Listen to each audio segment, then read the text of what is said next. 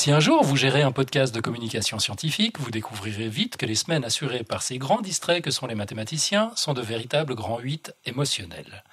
Alors, à force, vous finissez par apprendre qu'il ne faut plus attendre la dernière minute pour vérifier s'ils n'ont pas oublié qu'ils devaient présenter un dossier. Ah tiens, ça me dit quelque chose, ça. Je crois que cette intro, je l'ai déjà faite il y a 15 jours, pour TUP. Alors gagnons du temps, nous sommes le jeudi 20 juin, c'est l'épisode 136 et nous sommes en retard bien sûr. Cette fois c'est Robin qui nous parle de l'origine des objets mathématiques. Bienvenue.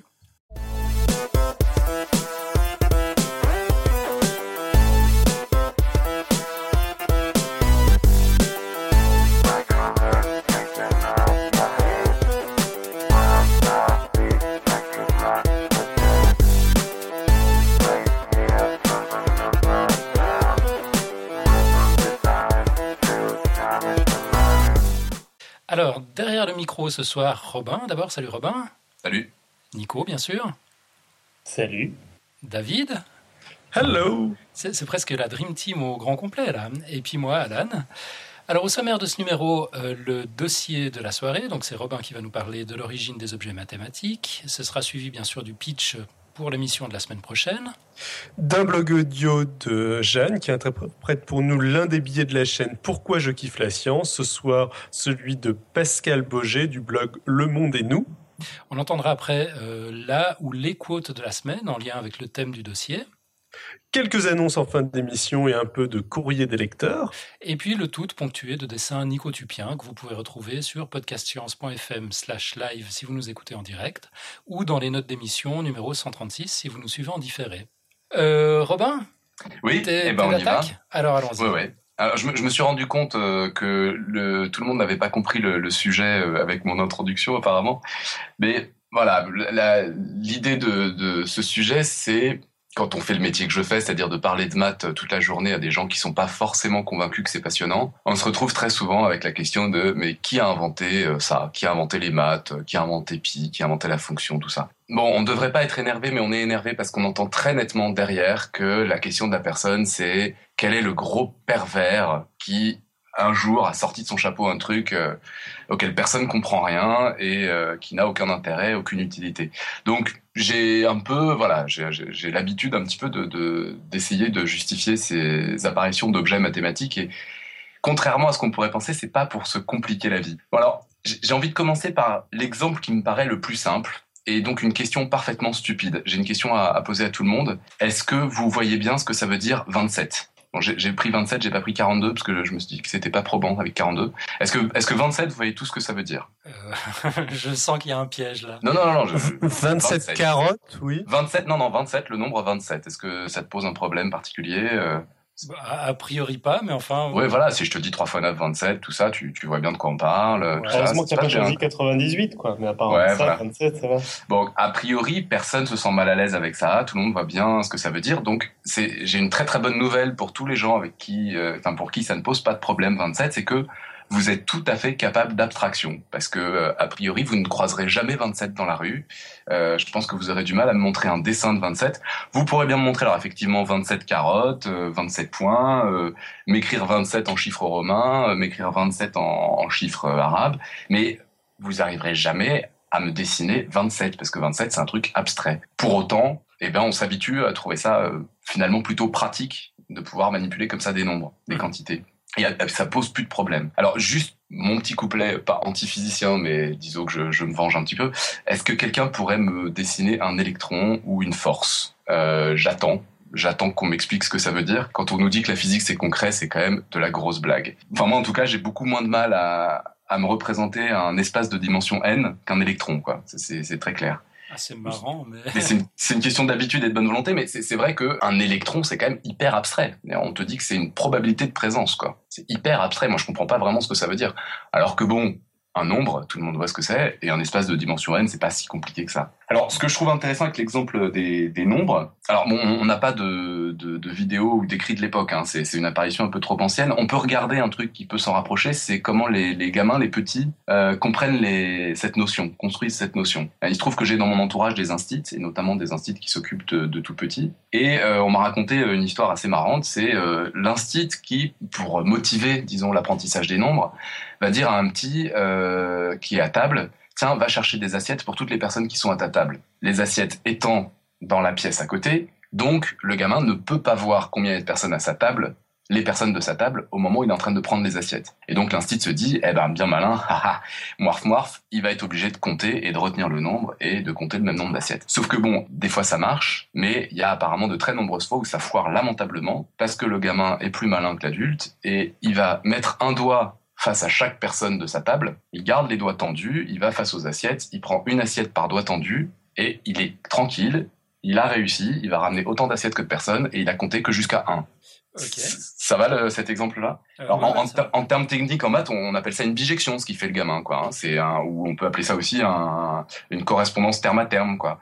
Euh, ou alors tout simplement, c'est l'idée. Euh, généralement, quand on veut savoir s'il y a autant de chaises que d'invités, effectivement, on compte pas. On dit à chacun de s'asseoir et on voit bien s'il y a une chaise qui reste libre ou s'il y a quelqu'un qui reste debout. Euh, et donc là, on est on est avec quelque chose qui permet de voir qu'il y a des choses en commun entre cinq doigts, cinq assiettes, cinq personnes et éventuellement, au bout d'un moment, on finit par trouver que c'est naturel et que c'est très pratique de donner un nom à ce qui est en commun avec ces, différents objets.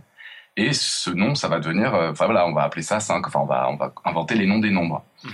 Et après, on va commencer à dire 5 plus 3, 8, sans se soucier de savoir si le 5 et le 3, c'est des carottes ou des doigts ou des, assiettes. Et ben là, voilà, ça y est, on, on, a un objet purement mathématique, purement abstrait, qui est né, une abstraction qui est apparue, et, du coup, après, bah, c'est un objet, une fois qu'on est familiarisé avec, on peut se poser des questions sur, cette sur cet objet-là pour lui-même.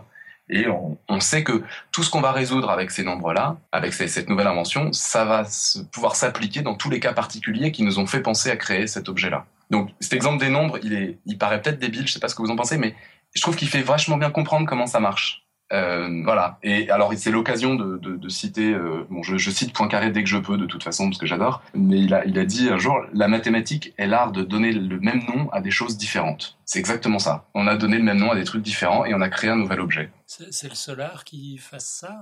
Euh, je sais pas si c'est le seul art qui fasse ça. Je pense pas. Justement, en réfléchissant à ce dossier, je me suis dit, euh, finalement, euh, faire de la classification en biologie, il euh, y a de ça. Enfin, on, on Moi, j'ai l'impression, etc.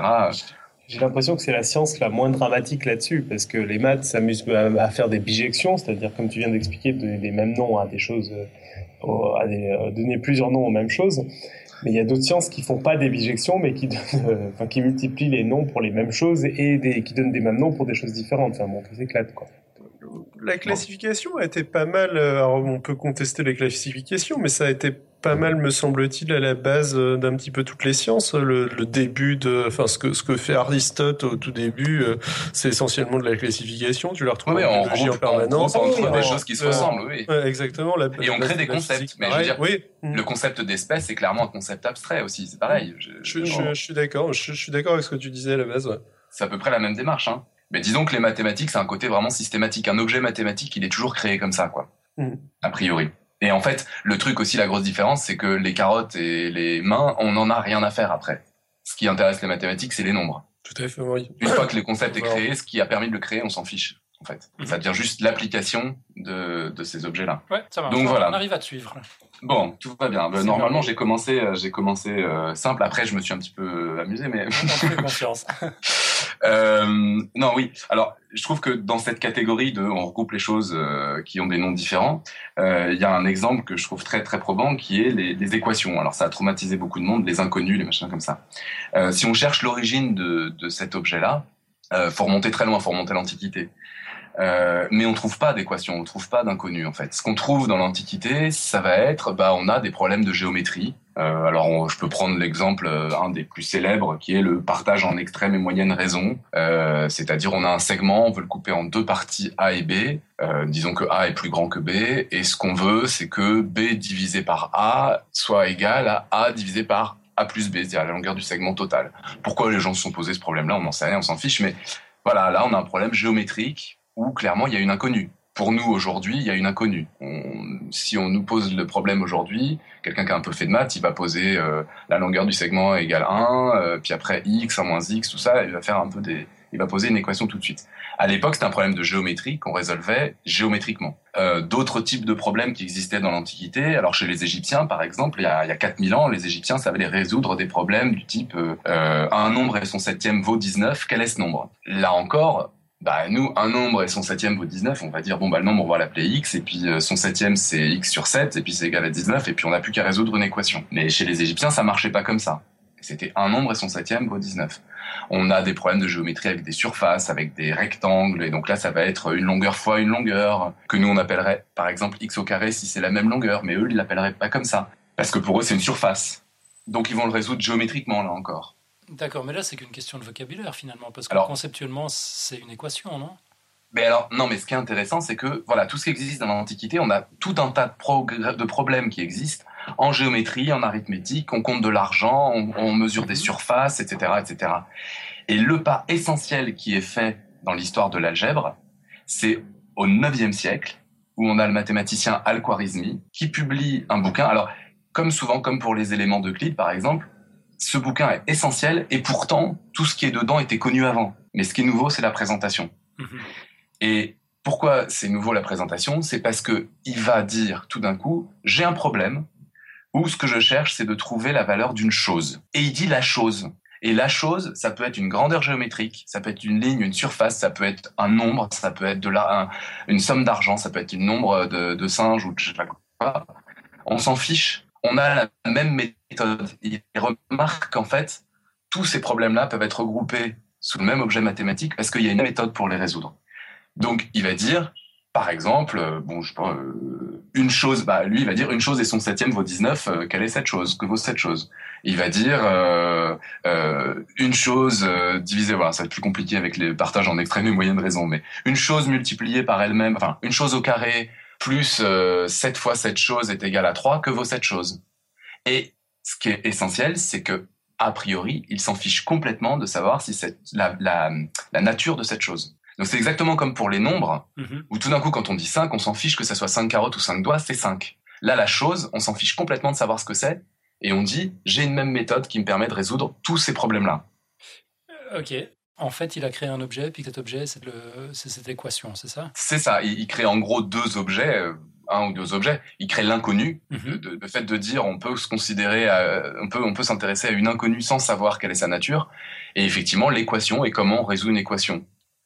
Et, et c'est un pas essentiel dans, dans l'histoire des maths parce que tout d'un coup, euh, on a un nouvel objet mathématique qui est l'équation, tout simplement. Mmh. Alors ça reste euh, par rapport à, à, ce que nous on a appris euh, à l'école, enfin pour les gens qui ont fait des études scientifiques, mais même pour les autres, où on met on note ça x, etc.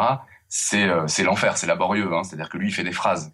C'est-à-dire que lui, ça va être vraiment euh, la chose, enfin ce que j'ai dit tout à l'heure, la chose au carré plus cette fois la chose est égale et il l'écrit en toutes lettres, quoi. Donc, il n'avait pas inventé la variable encore, c'est ça Il n'a pas inventé la notation.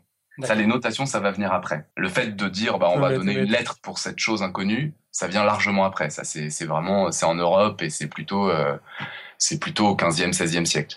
Okay.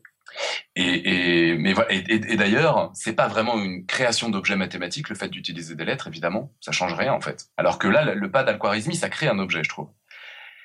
Mais là, après, le fait de donner une lettre, ça crée pas un objet. Ça rend juste ça beaucoup plus pratique et du coup, on va éventuellement pouvoir rencontrer des problèmes nouveaux et créer des objets nouveaux à partir de ça. Ok.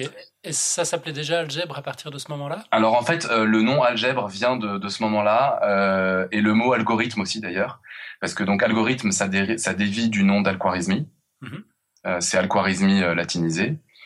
Et euh, algèbre, ça vient du. Alors en fait, son bouquin. Alors je suis, je, suis vraiment pas bilingue arabe, hein, mais euh, c'est en gros euh, le, la méthode de résolution. Euh, alors je sais plus s'il appelle ça des équations, des problèmes, euh, par algèbre et al-mukabala, qui sont en fait les deux opérations qui permettent de résoudre une équation. en gros, c'est pour le dire d'une façon qui, qui fait hurler tous les profs de maths, faire passer un truc de l'autre côté ou diviser par la même chose des deux côtés, quoi. ok. Mais algèbre, ça veut dire quelque chose? Algèbre, c'est, euh, c'est doit être genre euh, équilibre ou un truc comme ça. Ah, d'accord. Et ça consiste à enlever la même chose des deux côtés. Excellent. Voilà. Enfin, je sais plus lequel est lequel, mais c'est un, un truc comme ça. D'accord. Voilà. Donc l'algèbre, il y a du coup beaucoup d'historiens des, des maths qui mettent la naissance de l'algèbre à ce moment-là. Alors qu'encore une fois, les méthodes de résolution de tous ces problèmes étaient connues depuis très longtemps, hein, pour la plupart. Ouais, mais il fallait quelqu'un qui fasse le même mais, que, que toi. Mais on crée l'objet. À, à force d'avoir manipulé tout ça, ben, on, trouve que ouais, finalement, il y a un objet qui, est- qui, est- qui va nous simplifier, nous simplifier la vie. Mhm. Alors le, le chapitre roi de ces rapprochements euh, en maths, même si c'est un peu toujours le, c'est un peu ce qu'on fait toujours, c'est l'algèbre. hein. Euh, J'avais déjà parlé à la soirée, euh, à la soirée euh, mariage là, euh, amour ou je sais plus comment on avait appelé ça, l'amour est dans la pipette. L'amour est dans la pipette. Euh, voilà, l'algèbre, c'est là qu'on a par exemple la notion de groupe, qui va d'ailleurs apparaître pour résoudre les équations euh, au, au 19e siècle. Et euh, le groupe, c'est euh, le truc qui est commun à euh, un cube qui tourne, les mariages chez les royal pili d'Australie et un mélange de cartes, quoi. Mhm. Euh, donc c'est des objets qui paraissent a priori très différents, mais le groupe, ça va être le truc qui est commun à tout ça. Voilà. Alors, euh, bon, là, euh, j'ai fait donc quelques exemples de cette façon de, de naître, disons, des objets mathématiques. C'est évidemment pas le cas pour tous les objets mathématiques. Il y a des, il y a des inventions euh, qui arrivent juste, voilà, pour simplifier la vie. Euh, pour sim- donc les notations, par exemple. Alors, euh, les, les chiffres, les chiffres typiquement, euh, ça change pas la nature des nombres, ça change pas les questions qu'on peut se poser euh, sur les nombres mais euh, mais n'empêche que ça fait avancer les maths. Euh, le fait d'être passé de, alors vous pouvez écouter le, le numéro de Nico sur le sur le zéro. Le, le fait de passer de la numération additive où juste on écrit plein de bâtons pour faire des 1 puis plein d'autres symboles pour faire des 10 et on les additionne à la numération avec les chiffres qu'on appelle chiffres arabes, euh, bah ça permet énormément plus de facilité dans les calculs, de s'approprier mieux ces concepts et puis de faire apparaître éventuellement des nouveaux concepts sans les, sans cette façon de noter les nombres, c'est évident que on n'a pas les nombres décimaux, on n'a pas les nombres à virgule, on n'a plus qu'on que les fractions. Et ben, si on a les fractions, on n'a pas les nombres à virgule, c'est probablement moins naturel de penser à placer les nombres sur une droite. Et si on place les nombres sur une droite, comme on a l'habitude de le faire, hein, sur la, droite des réels, alors ça prend énormément de temps hein, d'arriver à ça. hein. Il y a encore au 19e siècle des mathématiciens qui considèrent que les nombres négatifs, par exemple, sont pas des nombres. hein.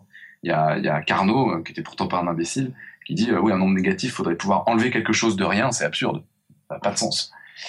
Euh, donc c'est- ça prend du temps tout ça. hein. Mais bon, il y a petit à petit, on, on met les, les nombres euh, sur la droite, et là on fait un lien entre deux trucs qui étaient complètement séparés pour les Grecs, c'est-à-dire la géométrie, des longueurs et des nombres. Pour les Grecs, ça n'avait rien à voir. Et là, hop, on, met les nombres sur la droite. Et du coup, on se rend compte qu'il y a un problème. Parce que c'est pas si simple que ça de dire chaque point de la droite doit correspondre à un nombre et chaque nombre doit correspondre à un point de la droite. On, on, on, remarque qu'on tombe sur des nombres qui doivent exister, mais euh, bah, on n'arrive pas si bien que ça à comprendre à quoi doivent, se, doivent ressembler ces, nombres. Euh, par exemple, il y a, y a une grave question dès qu'on essaye de mettre un nombre par point de la droite, c'est qu'est-ce que c'est le nombre juste après zéro, par exemple. Euh, bah, c'est pas clair du tout qu'il y a un nombre juste après zéro. Et donc il va falloir réfléchir à ça. Et donc là, on va créer du coup la notion de nombre réel parce que grâce à la notation, etc., on s'est familiarisé sur les nombres pour avoir l'idée de les mettre sur la droite. T'as as dit que la, la, notion de nombre réel, on, on l'a créée en fait après le zéro, c'est ça? On l'a créée, oui, largement. La, la notion de nombre réel, en fait, on l'a créée à partir du moment où on a pensé à mettre les nombres, à, à, mettre, à avoir des, on a eu des nombres à virgule et tout. Du coup, on a pensé à mettre les nombres sur la droite parce qu'on trouvait que ça ressemblait bien et que ça marchait bien. Sauf que ça marche pas bien. Enfin, c'est compliqué en fait de faire correspondre à chaque point de la droite un nombre et à chaque nombre un point de la droite. Mm -hmm. Et que des problèmes euh, du style quel est le nombre juste après zéro sur la droite, c'est un vrai problème. Ouais. Et c'est hyper pas intuitif. Et donc il faut comprendre ce que c'est que ces nouveaux objets qu'on a, qu'on qu a créés juste par facilité, quoi. Par. Euh... Ok. De, tu peux juste nous, nous, faire un petit point de vocabulaire là pour ceux qui, comme moi, sont pas allés à l'école depuis longtemps puis ont complètement oublié. Les, les nombres réels, c'est les nombres à virgule, c'est ça? Ah, pardon, excuse-moi. Alors, alors les nombres réels, disons pour le commun des mortels, c'est tous les nombres qu'on peut imaginer, parce que les mathématiciens ont beaucoup d'imagination, donc ils imaginent des trucs horribles. Mais disons pour le commun, en gros, c'est on a 10 chiffres à notre disposition, on a une virgule, on fait ce qu'on veut. Mm -hmm. D'accord. Euh, plus et on a le signe plus ou moins. On fait plus ou moins ce qu'on veut, on met une infinité de chiffres après la virgule ou pas, euh, on répète ou pas, etc. Les deux trucs qu'on n'a pas le droit de faire, c'est de finir par une infinité de 9 et de mettre une infinité de chiffres avant la virgule, mais ça faut vraiment être un tordu de matheux pour y penser. Quoi. Une infinité mais ça existe. de 9, c'est-à-dire un truc une qui ne peut pas finir. Si on termine par une infinité de 9, 0,9 ouais, si tu fais 0,9, ça fait c'est égal à 1. Ah oui, oui, d'accord, ouais, je me souviens. Donc il faut pas finir par une infinité de 9. D'accord. Il faut pas mettre une infinité de chiffres avant la virgule. Mais ça, encore une fois, je pense qu'il y a qu'un matheux pour y penser. Une infinité de chiffres avant la virgule? Ouais, tu mets des pointillés à gauche au lieu de les mettre à droite, en fait. Euh... Ça existe. D'accord. ça existe, mais c'est interdit. Non, c'est interdit pour, faire des, pour parler des, des, nombres réels. Sinon, ça existe, ça s'appelle les nombres décadiques, mais ça se, considère, ça se comporte complètement différemment. ok, je regrette d'avoir posé la question. Mais on, pourra faire un dossier là-dessus si tu veux. Sur les nombres décadiques. C'est marrant. Ouais, ouais, c'est trop marrant. ok. Euh, je suis sûr que Nico est partant. Euh, bien, alors à propos d'ailleurs de nombres compliqués, on peut, on peut parler de pi, son histoire c'est très intéressant. Euh, on dit par exemple que c'est Archimède généralement quand on cite un nom pour, euh, pour pi, pour dire en gros qui a inventé, découvert, je ne sais quoi, pi, on parle d'Archimède. C'est très compliqué, moi j'ai du mal à dire que c'est Archimède, je dis pas qu'Archimède était un imbécile, je dis pas qu'il a rien fait, mais c'est très compliqué de dire ça aussi abruptement. Très longtemps avant Archimède, il y a plein de gens ah, il y a le Gigi qui a fond sur les P additifs, il va nous faire un truc. Très longtemps avant Archimède, il y a des gens qui ont remarqué que pour n'importe quel cercle, euh, on multiplie par un peu plus que 3 pour passer du diamètre au périmètre. Donc d'une certaine manière, on peut dire que c'est eux qui ont trouvé pi. Dire, euh, c'est bon, ils ont compris que c'était toujours la même valeur pour passer de l'un à l'autre. Ils savaient pas calculer la valeur, mais est-ce que à quel moment on, on dit qu'on l'a la, la, la, notion? Et puis après, quand on dit c'est Archimède qui l'a trouvé, Archimède c'est le premier à avoir fourni une méthode qui permet de calculer ce nombre aussi précisément qu'on veut. Mais il calcule pas un nombre. Et non, et attends, si je ne m'abuse, c'est aussi un des premiers à avoir montré que c'était une constante. Alors que les autres, ils s'en doutaient, ou alors ils... Ouais, ouais, ouais, ouais, ouais, C'est flou tout ça, c'est flou tout ça. Tu peux pas dire c'est lui le premier à avoir démontré que c'était une constante. Je veux dire, euh, enfin, il, il part pas de rien, euh, Archimède. Oui, bien sûr. Et, euh, et par contre, voilà, et, et on dit c'est le premier à fournir une approximation de pi, c'est pas vrai. C'est le premier à fournir à fournir une méthode pour calculer une approximation du rapport entre le périmètre et le, diamètre. Et ça, je vous ai dit tout à l'heure, un rapport entre deux longueurs pour un grec de l'Antiquité, c'est pas un nombre du tout. Donc c'est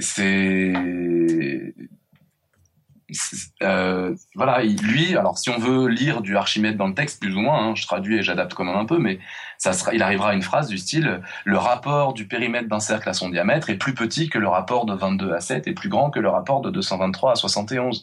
Bon, bah, pour moi, c'est pas, euh, c'est pas pi, quoi. C'est un truc. Euh, Ok, admettons, on débattra sur Pi une autre fois. Et, non, mais voilà. Et donc, euh, il, a bossé dessus, il a fait avancer, etc. Mais finalement, peut-être que la personne qui a inventé, créé, découvert, j'en sais rien, Pi, c'est euh, plus tard, c'est quelqu'un qui a l'idée que c'est un nombre. Donc bien plus tard, quand on se permet les nombres à virgule, ou euh, la personne qui lui donne un nom.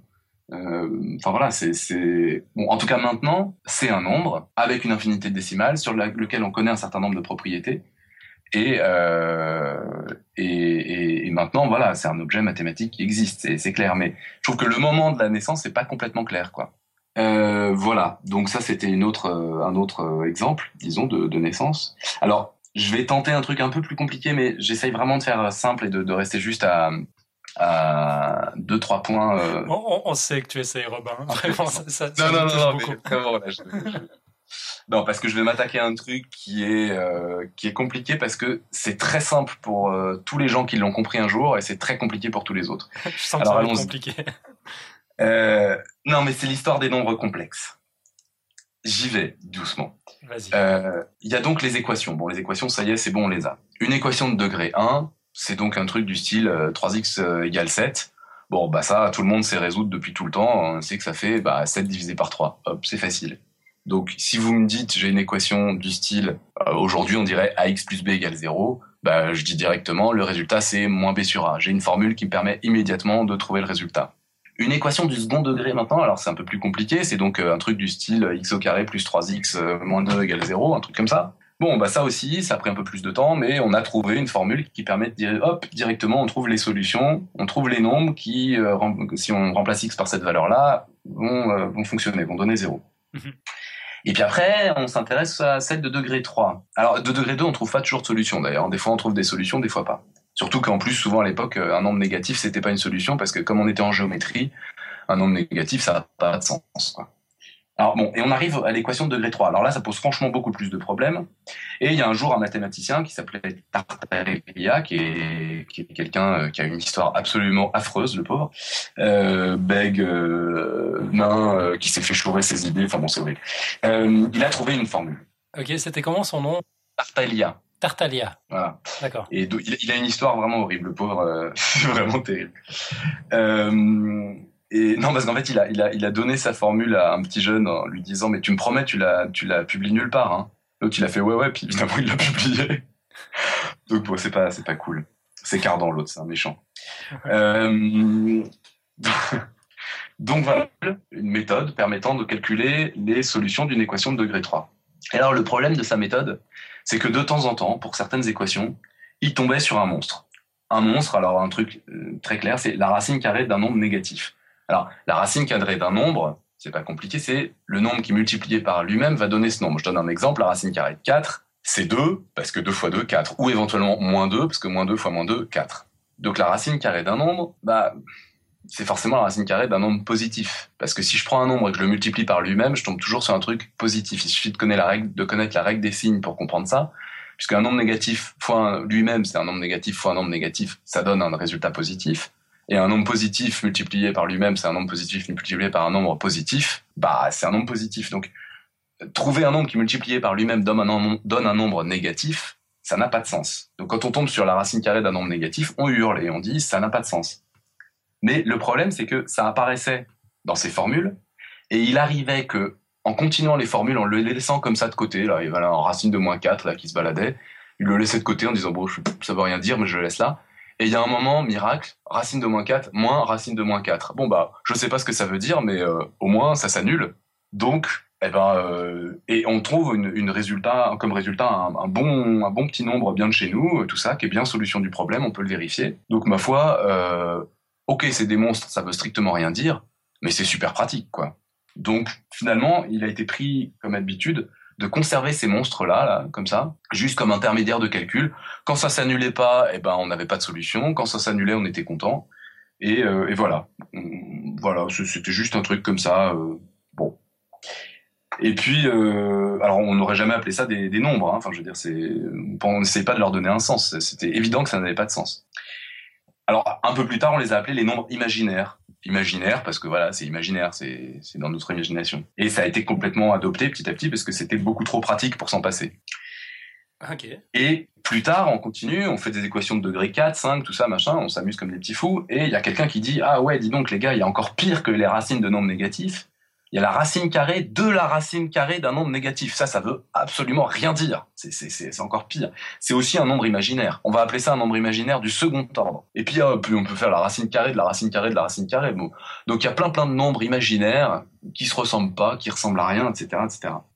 Et en fait, ce qui s'est passé, c'est alors c'est D'Alembert qui a, trouvé ça. D'Alembert, tout d'un coup, il, il, bidouille quand même avec ces machins-là en disant bon, ça veut rien dire, mais je bidouille avec. Et il arrive à trouver un résultat très surprenant, c'est que racine carrée de racine carrée de moins 1, et ben en fait, on peut l'écrire comme un truc avec juste une racine carrée de moins 1 et puis d'autres trucs à côté.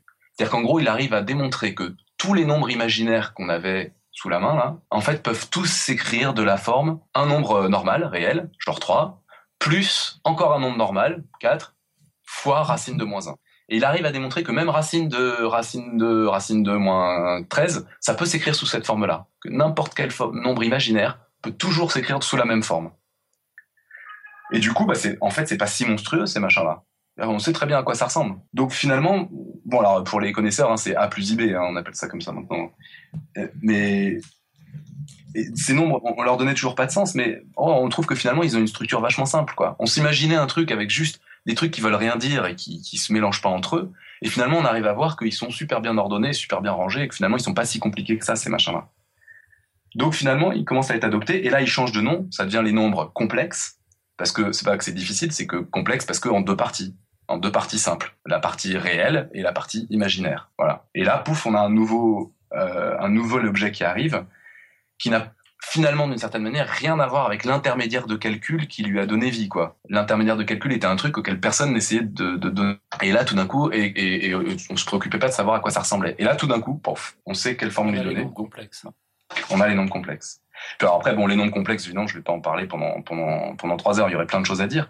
Mais euh, après, on leur trouve en plus une façon, on trouve une façon sympa de les représenter. Euh, on finit par être très à l'aise avec. On finit même par trouver que ça se passe beaucoup mieux avec les nombres complexes qu'avec les nombres réels, tout ça. On finit par s'en servir même en physique, c'est vous dire. Donc euh, bon, c'est. Euh, pour voilà. info, euh, il est prévu, je, la date n'est pas encore fixée, de faire un dossier sur sur les nombres complexes et sur Ouais. en, en particulier le nombre imaginaire. hein. donc on va en parler. ça, ça mériterait. Bon, de- de- du coup, j'ai un peu, j'ai un peu euh, défloré le sujet, mais enfin bon, il y a encore pas mal de choses à raconter. Euh, alors bon, là je vais passer à un autre, euh, une autre grosse source de création d'objets mathématiques. Alors là, qui est, qui est évidente, hein, c'est évidemment le, le, rapport au réel, puisque malgré tout ce qu'on peut dire, les mathématiques se préoccupent aussi du réel. Ça peut leur arriver. oui. Et bah, on l'a déjà vu d'une certaine manière avec les nombres. D'une certaine manière, on part d'une chose réelle et puis on, on la modélise, on la simplifie, on crée des objets à partir de ça. Mm-hmm. Et euh, donc la, la, modélisation, évidemment, est une source de, de création d'objets mathématiques. Euh, alors, un exemple aussi aussi couillon que, que, que les nombres, c'est la géométrie, les formes géométriques de base. Euh, c'est clair que le cercle, euh, la ligne, la ligne droite, etc., c'est tout ce qu'on est capable de faire avec une ficelle, quoi. Soyons clairs. Donc, euh, en fait, bah, c'est quelque chose, à force de voir des, figures géométriques approximatives, on commence à se mettre dans l'idée des figures géométriques qui, elles, sont parfaitement abstraites, alors pour le coup, parce que de même que personne n'est capable de me montrer 27, personne ne peut me montrer un vrai cercle, c'est pas vrai, ça existe que dans nos têtes, ça. Et, euh, donc voilà. Alors on, c'est aussi d'une certaine manière la même chose que les nombres. On regroupe sous le même nom des choses différentes, puisque finalement un cercle, euh, c'est la modélisation de plein d'objets différents qui sont pas exactement des cercles, mais enfin qui ressemblent quoi. Mm-hmm. Mais, mais bon, il y a vraiment l'idée de la, de la, modélisation. Alors d'ailleurs, ce qui est assez rigolo, c'est si on va chercher chez Euclide, qui est quand même un peu la, la référence, quoi, euh, la définition du segment de droite est à mourir de rire, parce qu'on voit qu'il n'a pas encore complètement coupé, coupé, le cordon avec le, le monde concret, quoi. Euh, le, la définition du, du, segment de droite par Euclide, c'est euh, la ligne droite est celle qui repose également entre ses deux extrémités.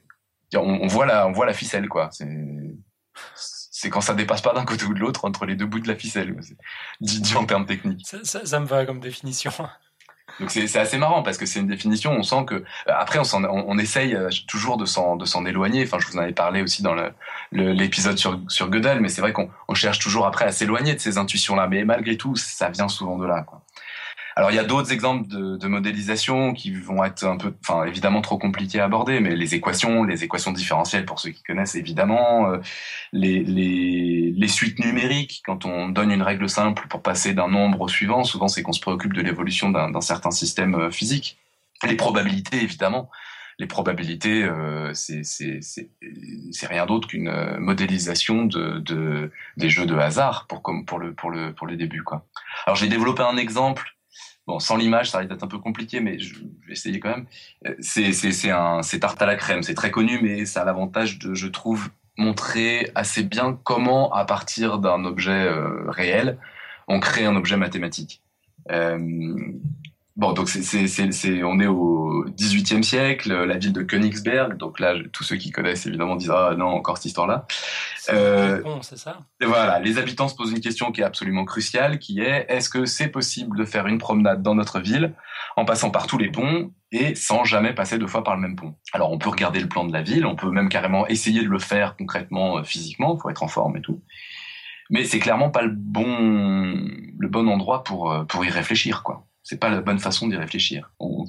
euh, je veux dire, Pour savoir. Info, petite info qui ne sert à rien, il est possible de, de jouer au, au pot de Königsberg sur Google euh, Street View.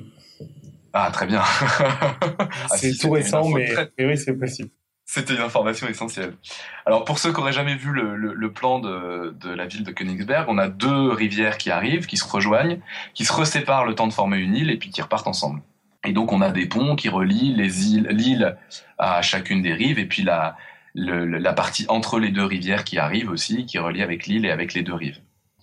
Euh, donc bon, ouais, le plan c'est pas ou sur place c'est pas terrible quoi, parce que qu'est-ce qu'on en a à faire de savoir qu'il faut tourner à la deuxième à droite euh, après l'église, tout ça, machin. Bon, c'est pas bon. Déjà on peut essayer de juste on retrace en, en gras la toute l'eau et puis les ponts, comme ça on voit un petit peu mieux.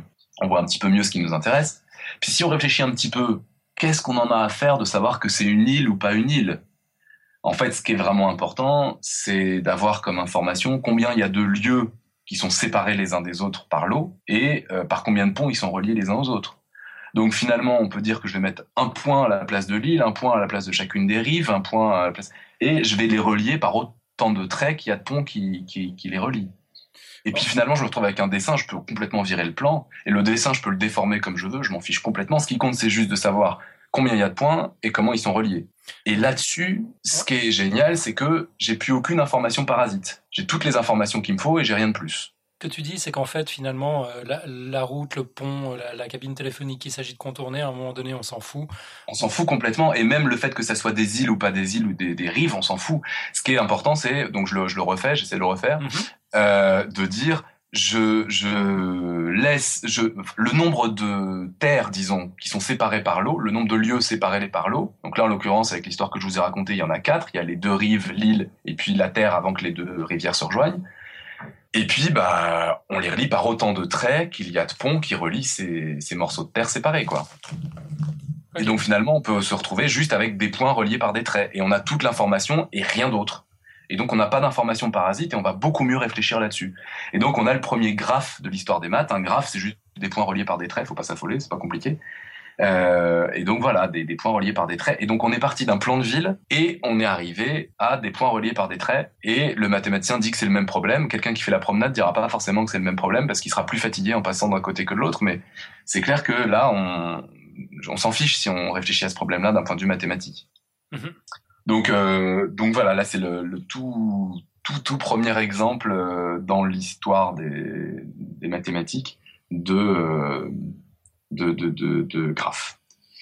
Euh, voilà. Et puis après, bah, là encore, hein, comme, toujours dans, dans les autres, comme pour les autres cas, du coup, le graphe devient euh, un objet d'étude à part entière, comme les nombres, comme les équations, comme etc., etc. Et euh, et on peut se poser des questions dessus juste pour le plaisir en oubliant le problème de la ville derrière, d'autres questions dessus, etc., etc. On peut dessiner d'autres graphes qui n'ont rien à voir avec le plan de la ville, et c'est effectivement ce qui s'est passé. Et maintenant, euh, la théorie des graphes a des applications absolument, euh, absolument partout. Bon voilà, en, gros, euh, et, évidemment à chaque fois on, on, gagne des étapes, en, on gagne des, on gagne en abstraction quoi. mais c'est pas qu'on a envie pour le plaisir de gagner en abstraction, c'est que les objets qu'on a créés deviennent de la matière première, donc forcément on va les regrouper avec un nouvel objet qui est nécessairement plus abstrait. C'est-à-dire qu'il faut déjà avoir compris le premier niveau pour passer au second. Ouais. Mais ça c'est bon. Mais les, maths passent leur temps, à, là on le voit bien avec l'exemple des graphes, à essayer de simplifier la vie en fait. C'est vraiment, vraiment ça leur objectif. Je sais que tout le monde n'est pas convaincu, mais c'est vraiment ça le but. Voilà, voilà, voilà. Donc en gros, c'est à peu près ça euh, que je voulais raconter sur le sujet. J'aurais pu multiplier les exemples, mais ça commençait à faire un peu catalogue euh, avec Raton Laveur. J'ai essayé de trouver différents exemples qui donnent un peu différentes façons, quoi, de d'apparaître. Euh, juste éventuellement pour pour finir, parce qu'effectivement, bon, euh, on en a parlé un petit peu euh, avec, enfin par mail aujourd'hui, et puis c'est évidemment un sujet qu'on est un peu obligé d'aborder quand on parle de ça. Il y a un espèce de débat philosophico-mathématico, je sais pas quoi, sur les maths. Est-ce que c'est euh, des découvertes ou est-ce que c'est des inventions? Est-ce que les objets mathématiques existent indépendamment de l'homme ou pas?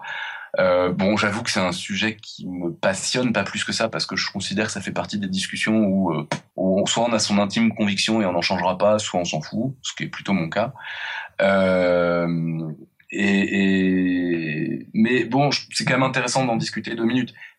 Moi, par exemple, je suis assez fasciné de savoir qu'il y a des civilisations entières qui ont vécu sans le nombre. Donc a priori, euh, bah, j'aurais envie de dire c'est une invention mhm. parce que euh, on peut très bien vivre sans. Et puis il y a plein de, de, de civilisations et puis de gens qui vivent sans les maths et ils s'en portent pas plus mal. Donc d'une certaine manière dire que c'est, euh, euh, enfin dire que ça existe en dehors de nous, c'est un peu curieux. Euh, s'il n'y avait pas d'hommes pour, pour se préoccuper de ce genre de questions, ça n'existerait pas. Après, c'est clair qu'il y a des nécessités. C'est-à-dire qu'une fois qu'on a inventé, enfin qu'on a inventé ou qu'on s'intéresse à ça, au nombre, euh, c'est pas l'être humain qui a ça qui impose qu'il y a une infinité de nombres premiers ou qui donne qui trouve tout seul la notion de nombre premier. C'est un truc qui s'impose un peu naturellement. De ce point de vue-là, on pourrait dire que c'est une découverte. Euh, donc euh, voilà, c'est quelque chose. Je pense que bah il y a, une citation d'ailleurs qui a, circulé dans les propositions de citation pour aujourd'hui, qui est euh, qui est assez adapté à ça. Par exemple, enfin après je suis pas d'accord évidemment sur le fond, mais il y a alors je sais plus quel mathématicien, faudrait le retrouver, un Allemand qui a dit euh, Dieu a créé les nombres entiers et l'homme a fait le reste. Quoi. D'une certaine manière, on peut dire voilà, c'est à partir d'une base Enfin, ça, va plutôt à l'encontre de ce que j'ai dit d'ailleurs, c'est un peu bête. ouais, et puis en plus tu me descends un peu parce qu'elle était en, elle était en allemand cette. cette ah, je suis, je suis confus. Ouais, j'aurais pu tu, dire tu nous la referas tout à l'heure. Je vous la referai en allemand s'il vous plaît. Ouais. ouais. moi, il y a une question que je me pose, enfin qui, qui tourne à l'obsession, mais j'ai bien sûr pas du tout euh, les, les capacités d'y répondre. J'aimerais bien qu'une fois l'un d'entre vous se, se, se, se jette sur cette problématique. C'est euh, est-ce que les maths auraient pu évoluer autrement En fait, est-ce qu'on pourrait avoir un autre set de mathématiques si l'histoire s'était pas passée comme ça dépend Ça dépend ce que tu appelles autrement. C'est-à-dire que, enfin, on va faire. Je pense qu'on va le faire avec Nico un jour, le ou je le fais tout seul si ça te dit pas. Mais je crois que tu avais dit que ça t'intéressait. Le, le, le, sujet sur les sur l'analyse non standard, c'est quand même le sujet de rêve pour ça. Euh, ou alors, bah tiens, puisque j'ai parlé d'équations, là, je peux en parler là-dessus. Euh, les, les, objets dont on parle vont pas forcément être les mêmes. L'objet équation, par exemple, euh, c'est très intéressant parce que j'ai eu une prof des maths, euh, d'histoire des maths euh, chinoise, de spécialiste de, de l'histoire des maths chinoises, mm-hmm. et qui disait, j'en ai ras-le-bol qu'on dise que c'est Al-Khwarizmi qui a inventé l'algèbre, parce que les Chinois avant, ils faisaient déjà de l'algèbre. Bon, alors évidemment, c'est une historienne des maths chinoises, donc c'est elle prêchait pour sa paroisse, mais elle avait des arguments. Et son argument, c'était de dire, euh, donc en fait, les Chinois, euh, donc euh, on parle des Chinois de d'il y a 2000 ans, hein, pas des Chinois de maintenant évidemment, leur méthode, leur façon de formuler les choses en mathématiques, c'était de donner, de fournir des algorithmes. En gros, c'est si tu as un problème, fais telle opération, fais telle opération, et tu vas trouver ton résultat. Mm-hmm. Et c'est pas une démonstration. Donc, d'une certaine manière, c'est l'histoire des vaincus, quoi. C'est-à-dire qu'on n'a pas, on n'a pas gardé cette façon de faire. On le retrouve beaucoup avec tout ce qui est informatique théorique maintenant. Mais les mathématiques, bon, on a décidé qu'une bonne fois pour toutes, euh, la façon de, de, sanctionner un résultat, c'est d'avoir une démonstration. Et d'une certaine manière, eux, leur démonstration, c'était pas une démonstration, c'était un algorithme. C'est-à-dire, à partir du moment où je sais t'expliquer comment il faut faire pour trouver la solution à un problème, bah, j'ai fini le problème, quoi. Mhm. Je le fais sur un cas particulier éventuellement, mais je te montre que ça marche d'une façon générale et, euh, et on comprend en faisant l'algorithme pourquoi ça marche de façon générale. D'une certaine manière, on aurait pu faire des maths comme ça. Et euh, ce qui est intéressant, l'argument pour dire que c'était déjà de l'algèbre, c'était que euh, l'algorithme pour faire une division ou pour résoudre un problème du style euh, du style parce que je disais tout à l'heure euh, un nombre plus euh, son septième est égal à 19 pour les, les Chinois c'était le même algorithme de résolution c'est-à-dire ce que nous on appellerait une équation et une division, pour les Chinois, c'était le même objet. Donc d'une certaine manière, ils regroupaient sous le même objet deux choses qui pour nous sont différentes. Donc elle disait, ma prof, bah là ils ont déjà cette démarche-là, cette démarche de généralisation et de d'appliquer une même euh, un même objet mathématique, un même outil à, à, des choses différentes. Donc euh, c'est d'une certaine manière, je trouve que ça c'est une façon de faire des maths qui aurait été différente, quoi. Ouais. De même, on pourrait choisir des euh, algorithmes, des, des, axiomes différents. Ça, c'est ce qu'on va raconter le jour où on fera le truc sur l'analyse standard. Mais c'est un peu ça l'idée, c'est que pour compléter un peu ce que vient de dire Robin, c'est que tu dis, est-ce qu'il y aurait eu le même set de maths? Il n'y a pas un set de maths. Non, oui. À chaque chaque théorie mathématique, c'est un ensemble d'hypothèses qui te donne un ensemble de résultats. Éventuellement, euh, au cours de l'histoire, et même ça arrive toujours, il y a de plus en plus de résultats pour les mêmes hypothèses, voire pour un peu moins d'hypothèses. Mais c'est toujours contraint à des hypothèses. C'est-à-dire que si du jour au lendemain, tu dis, bah, cette hypothèse, je la dégage, j'en mets une autre, même contradictoire à la place, c'est possible. Et ça pose aucun problème, et ça fait un deuxième set de maths qui est incompatible avec le premier. Après, je pense que dans les trucs qui ça n'empêche pas aux deux de coexister, quoi. Ouais. Après, je pense que dans les dans, dans la question des maths différentes, je pense qu'effectivement, le coup, tu vois, de de, de dire ce qui m'intéresse, bah, c'est un peu c'est un peu le constructivisme, le débat du début 20e siècle. Euh, le, le, le, débat de dire euh, est-ce que euh, quand j'ai démontré l'existence d'un objet mais que je sais pas le montrer, euh, j'ai fait quelque chose d'intéressant, j'ai fait des maths, ou est-ce qu'au contraire pour que ça soit intéressant, pour que ça soit des maths, il faut que j'explique comment le construire, même si j'ai pas une théorie qui soutient le fait que ça marche, je sais que ça marche. Enfin, c'est, c'est là pour le coup, je pense qu'il y a des façons de faire des maths vraiment différentes. Ouais, mais pour moi, ça c'est pas ça, ça remet pas en cause euh, les résultats même ou quoi. C'est-à-dire, c'est non, non, non, non, bien sûr que non. C'est tu me poses la question quand j'ai fini. Pour moi, le seul truc où on pourrait se poser la question d'une, d'une autre, euh, d'un autre set de maths ou de d'évolution différente, c'est vraiment ce que tu disais les, les bases bases, c'est-à-dire euh, quels sont les outils de base qu'on utilise? C'est l'implication et la démonstration. Mmh. Et donc, est-ce que on peut utiliser autre chose que ça? Donc, est-ce que tu disais des algorithmes Mais en fait, on se rend compte que euh, ben, ce qu'on utilise aujourd'hui englobe euh, aussi ces, ces cas-là. Oui. Et euh, après, il y a l'histoire de l'implication. Est-ce qu'on peut imaginer autre chose que l'implication? Ouais. Est-ce qu'on peut Aujourd'hui, on n'a pas, aujourd'hui, on n'a pas trouvé, mais à mon avis, c'est là où il y a peut-être de la philosophie à faire. C'est clair que l'universel des maths, c'est la logique, en fait. Et voilà. Et la logique, je pense que c'est tellement intrinsèquement euh, lié à, au raisonnement humain que je pense que s'il y a un autre type de maths qui s'invente, ce sera pas viendra, ça viendra pas de l'homme. Après, Moi, ça, euh, comme ma disait Poincaré, personnelle. euh, Poincaré dit un truc très drôle là-dessus, parce que tu, tu dis la, la logique, euh, c'est tellement im- imbriqué dans la façon de penser des hommes, etc., etc. Comment ça se fait que tout le monde un jour se plante dans un raisonnement, même les plus grands, quoi, et qu'il y ait des gens mais- qui comprennent absolument rien aux maths, alors que C'est censé bien être- sûr, mais non mais c'est fou. Non mais Sa- Sauf que ce qu'on appelle aujourd'hui, ce qu'on interne et qu'on appelle des fous aujourd'hui, c'est des gens qui manquent de discernement logique. Ouais. Tu vois, c'est ceux-là qu'on on les interne sait pas tous, hein.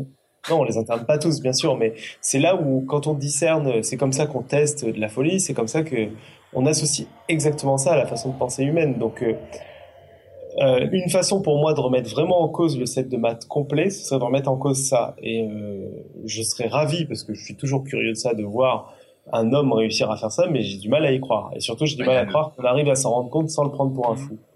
bah, il y, a, il y, a, il y a quand même d'une certaine manière ça avec, euh, tu sais, les ceux qui refusent le principe du tiers exclu, hein, le, le, le le fait de dire euh, si j'ai démontré qu'un truc euh, n'était pas faux, c'est que c'est vrai. Si j'ai démontré que euh, il y a des gens qui refusent cette implication-là, Mm. d'une certaine manière, euh, ils vont pas faire la même chose. Hein. Ouais. Je sais pas, il y, a, il y a la logique floue. Je me suis jamais penché dessus, mais, euh, Mais, tu vois, euh, là, tu vois, ça c'est un, c'est un exemple qui est intéressant, c'est que même ça, c'est un axiome. Donc, c'est-à-dire que le fait de le refuser, pourquoi Oui, pas? bien sûr. Ça, Non, ça bien sûr, des débats et ça contredit pas l'histoire de logique et d'implication. C'est vrai. C'est vrai. C'est-à-dire que la base intrinsèque qui est juste de dire euh, j'ai A euh, qui implique B, c'est-à-dire euh, soit A est vrai et alors B est vrai, soit A est faux et je peux rien dire sur B, il faudrait en revenir à contredire ça pour construire vraiment un set de maths complètement différent. Quoi. Hmm. Et, là, on a, on a des choses très basiques. Je sais pas si ça a suivi euh, du côté des non-matheux. Euh, ouais, ouais. Ouais, Nous ne sommes pas très nombreux ce soir, les non-matheux. hein. Enfin, vous n'êtes pas très Voilà, nombreux. c'est ça. Non, c'est vrai. Entre, entre vous deux et la chatroom, les Non, alors pour justement préciser, parce que je l'ai dit très rapidement, l'implication en maths, euh, moi je me souviens, c'est, c'est, je le raconte dans, je le racontais dans Pourquoi je kiffe la science, c'est mon premier cours de logique, quoi. C'est de dire euh, qu'une proposition A implique une proposition B. Donc proposition A et proposition B, c'est par exemple, euh, je sais pas, même si elle va pas être vraie, euh, c'est dur de pas prendre des objets mathématiques, mais j'ai un parapluie donc il pleut, par exemple. Alors bien sûr, c'est pas forcément vrai, ça peut être du soleil et tout, mais prenons un exemple. Euh, ou alors, euh, j'arrive à passer sous la porte debout, donc la porte est plus petite que moi et plus haute que moi. Comme ça, c'est plus clair. Euh, ça, euh, donc on l'écrit en logique, on dit, bah, c'est facile. Une propriété A implique une propriété B. Il y a que deux cas possibles. Soit A est fausse, et donc là on peut rien dire sur B, donc euh, voilà, point barre. Soit A est vrai, et alors B est vrai. C'est sur ça que se basent toutes les démonstrations mathématiques. C'est de la logique pure, c'est de dire j'ai le droit de dire A implique B si euh, quand A est vrai, B est vrai. Et, et ça, tu penses que c'est- un outil qui pourrait être challengé dans un autre Alors moi, je vois genre pas comment ça pourrait être challengé.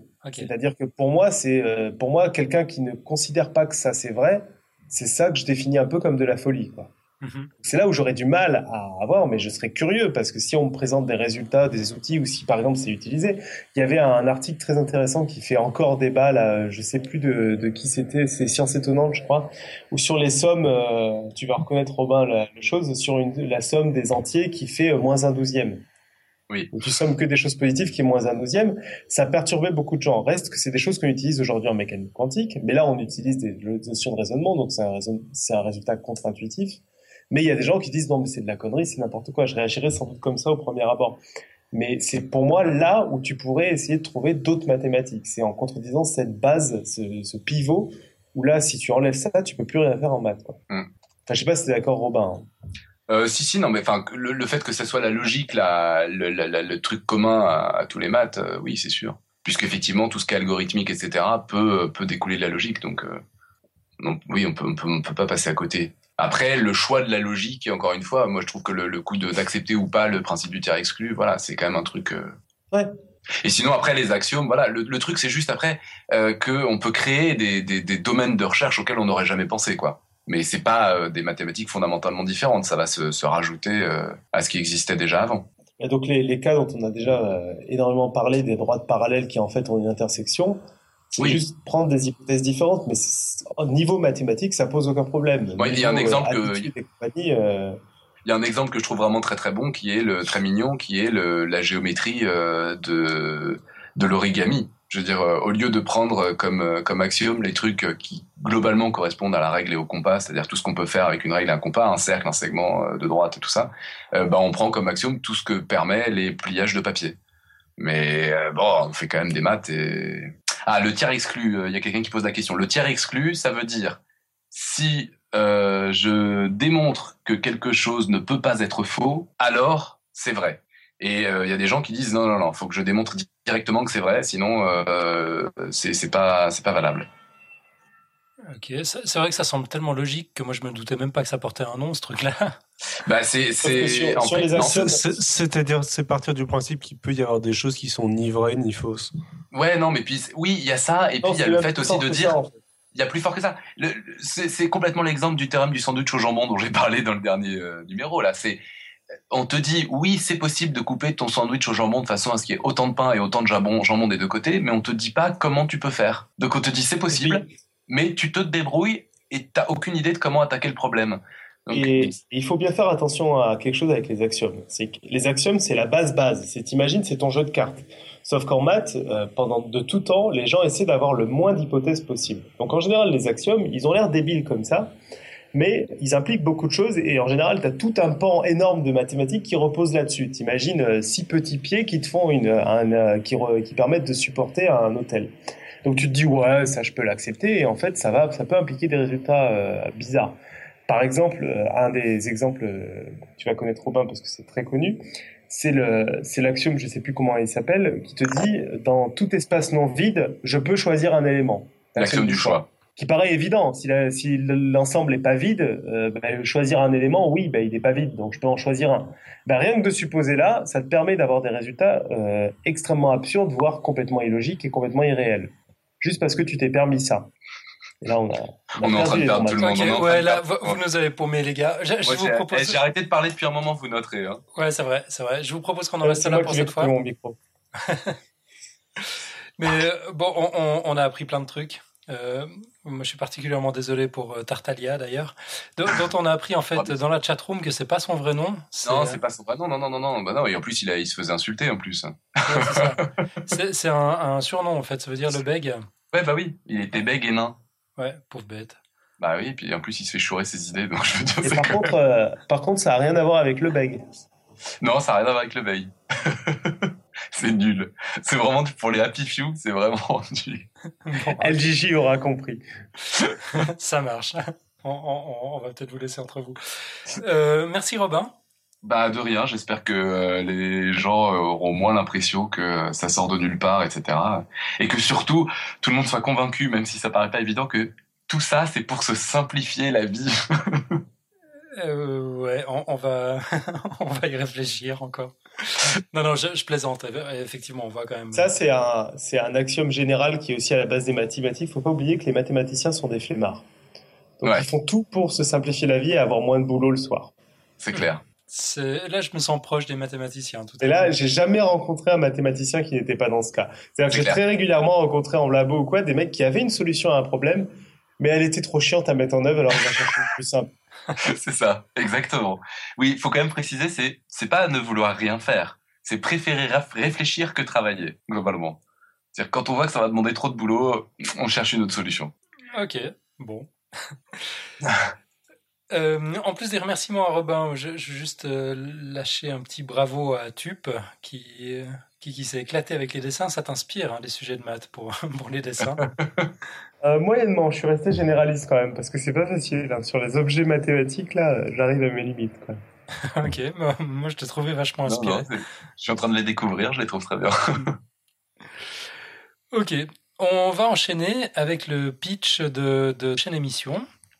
Euh, si j'arrive à, récupérer mes notes. Non, bien sûr, j'arrive pas. Euh, donc la semaine prochaine, on va parler de, crowd steering. Alors, je ne sais pas si vous avez déjà entendu parler de système. Ah, j'adore ce truc-là. De quoi, le crowd steering Ouais. Tu, nous expliques ce que c'est? Bah non, je te laisse faire, t'as préparé. Hein. Donc voilà, moi je ne sais pas si vous avez entendu parler de système auto-organisé ou encore de, de l'auto-assemblage des logiciels. David, peut-être? Euh, Pas particulièrement. Enfin, système auto-organisé, je pense à l'Octopus, etc., ce genre de choses. Mais vu de nez, c'est pas, c'est pas ça que tu fais référence. je je te laisse continuer. Ouais, bah effectivement, moi, moi non plus, je sais pas ce que c'est que ces trucs-là.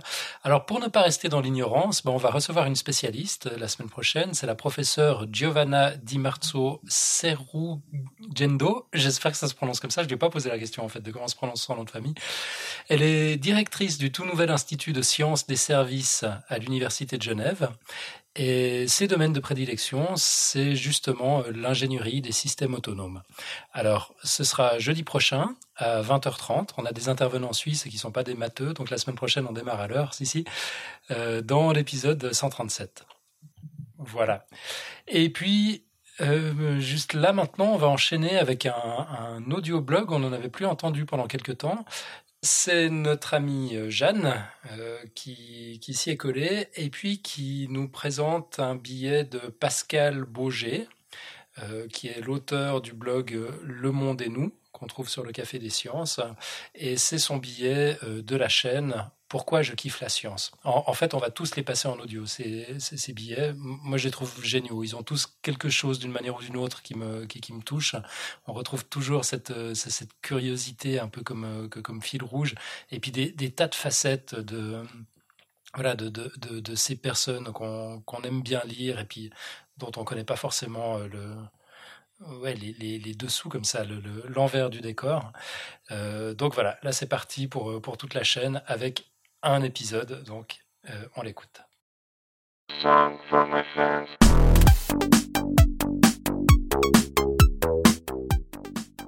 Pourquoi je kiffe la science? Par Pascal sur le blog Le Monde et nous.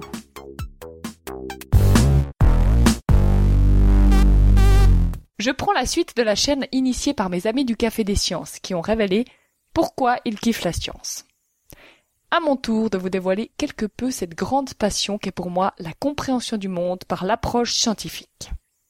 Cet attrait pour les sciences n'est pas venu très tôt. Au primaire, collège, j'étais assez douée pour les matières scientifiques, mais plutôt parce que je voulais jouer mon élève brillante qui veut faire plaisir à ses parents et à ses profs. Orgueilleuse, je trouve, avec le recul. Tout ce que je fuis maintenant. Si, si, c'est vrai. Les cours de sciences physiques et naturelles, c'était bien. Mais j'abordais cela de façon beaucoup trop scolaire. Leçons à apprendre quasiment par cœur, exercices d'application, ce qui m'empêchait de recouper avec la réalité du terrain, du quotidien. Le premier déclic s'est produit en classe de quatrième, au moment des premiers cours de géométrie et des fameux théorèmes de Thalès et Pythagore. J'adorais ces petits casse-têtes qui nous forçaient à réfléchir sans appliquer des formules toutes faites retourner le dessin dans nos esprits jusqu'à découvrir le triangle rectangle, celui qui nous arrangeait bien, pour y chercher les rapports de proportionnalité et finalement, Eureka, démontrer la relation qui nous était demandée. J'éclatais de joie, intérieurement, comme si j'avais découvert un trésor après un long jeu de piste. Cette euphorie de l'Eureka face à un problème mathématique m'a suivi jusqu'au lycée. Je crois que mon cerveau était flatté d'être mis à l'épreuve et de réussir à trouver la réponse. Je voyais vraiment cela comme un jeu. À côté de cela, le second déclic notable fut le cours de chimie en classe de seconde. Je découvre les couches électroniques des atomes et la liaison covalente qui permet d'expliquer quasiment toutes les formules des corps les plus courants. L'eau, les hydrocarbures, l'ammoniac, le CO2. C'est la révélation. Je me rends compte que les assemblages sur le papier avec ces atomes qui se donnent la main permettent d'expliquer en partie le monde qui nous entoure. C'est formidable. Les cours de physique s'enchaînent ensuite avec une facilité déconcertante dès que le prof parvient à nous montrer des applications de la vie quotidienne. Je commence alors à poser tout un tas de questions, et j'attends qu'on me démontre les choses par la science, car c'est la seule façon pour moi d'être convaincu. Après le lycée, je suis tombé de haut. Les maths des classes prépa m'ont paru vraiment, mais vraiment, trop compliquées, trop abstraites.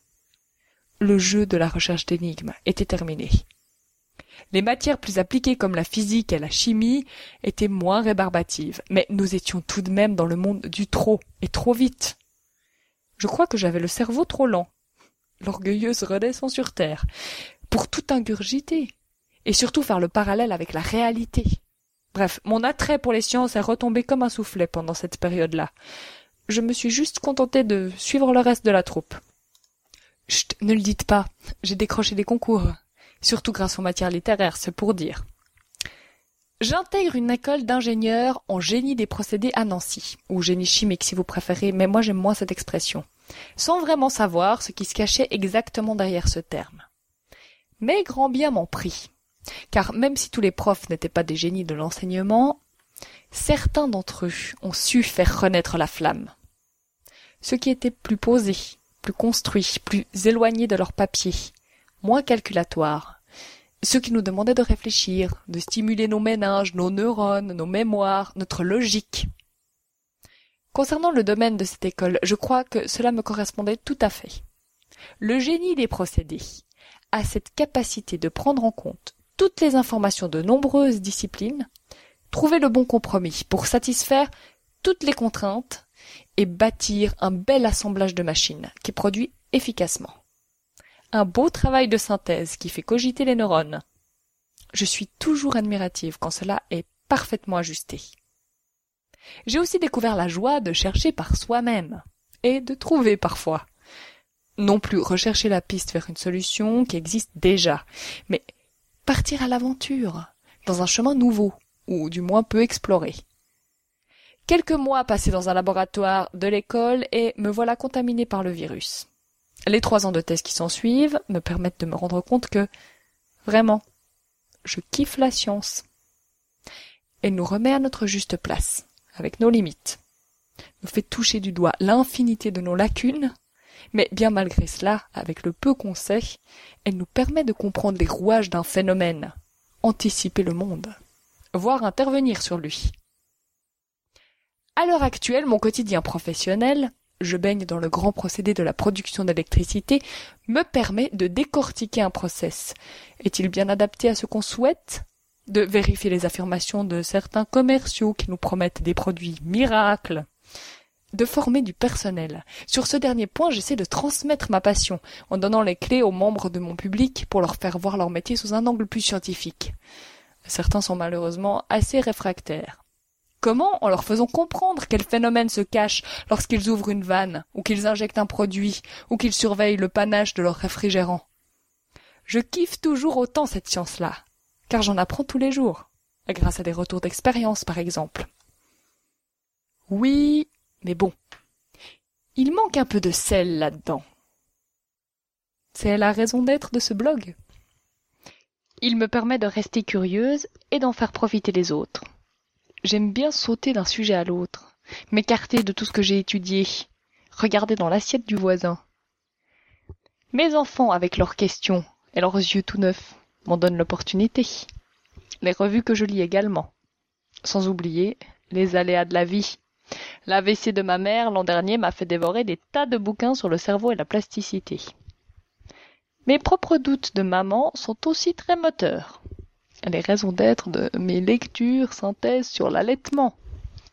Je conclurai en disant qu'apprécier le monde sous l'angle scientifique, c'est génial. Mais je crois qu'il faut également autre chose. Les approches artistiques me sont tout autant nécessaires. Je brode, je peins, je danse et je violonne. Car tout cela, je kiffe aussi. Et ça me fait croquer la vie à pleines dents. Voilà, vous trouverez bien sûr le lien sur euh, le blog de Pascal Boger, Le Monde et nous, euh, dans les notes d'émission. Euh, de quoi est-ce qu'on parle maintenant? Bah, Du quiz du mois. Alors le quiz du mois, pour rappel, on l'a lancé la semaine dernière, c'est il est dangereux pour un humain de nager parmi les piranhas. Est-ce qu'il s'agit d'une info ou d'une intox? Alors euh, la, question inspire, on a déjà trois réponses. La première euh, d'Alefto sur Twitter. Qui nous dit pour le nouveau quiz, je dirais même pas mal, je plonge. Voilà. Euh, on a Rebka également qui nous a laissé un message audio, on l'écoute. Salut, je suis Rebka. Alors est-il dangereux pour un humain de nager parmi les piranhas euh, spontanément, j'aurais répondu non, en me référant en fait à la seule culture que j'avais sur les piranhas, c'est-à-dire euh, des références hollywoodiennes. J'ai rien lu sur le sujet. Je suis quand même allée chercher sur internet euh, quelques infos et j'ai découvert qu'on pouvait nager avec eux. Si on avait sur le corps aucune blessure qui pouvait libérer du sang. Parce que les piranhas sont attirés par le sang. C'est un prédateur qui s'occupe de nettoyer l'environnement où ils sont, quoi.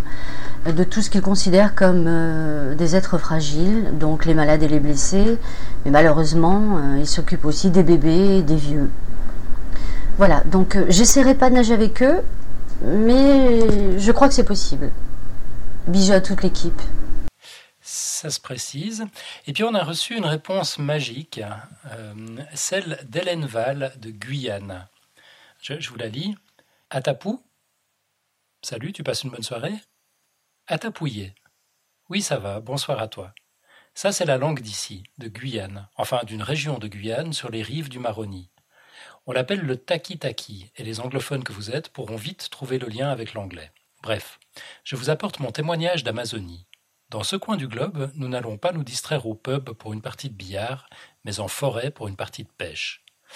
On cherche un endroit proche d'une crique, idéal pour le bain du matin, mais surtout pour y trouver assez aisément de l'aïmara, un délicieux poisson à la chair tendre et à la différence du piranha, sans trop d'arêtes. Il faut poser les trappes le soir, et les relever avant le lever du jour. Sinon quoi? Hum, Un de mes amis a testé pour vous. Alors que le soleil avait déjà bien fait son entrée dans la forêt, il se décide à la hâte de relever les trappes au bout, euh, au bout d'une desquelles est accroché un bel aymara. Éprouvant un peu de difficulté pour sortir le poisson, il se décide à rentrer dans la crique.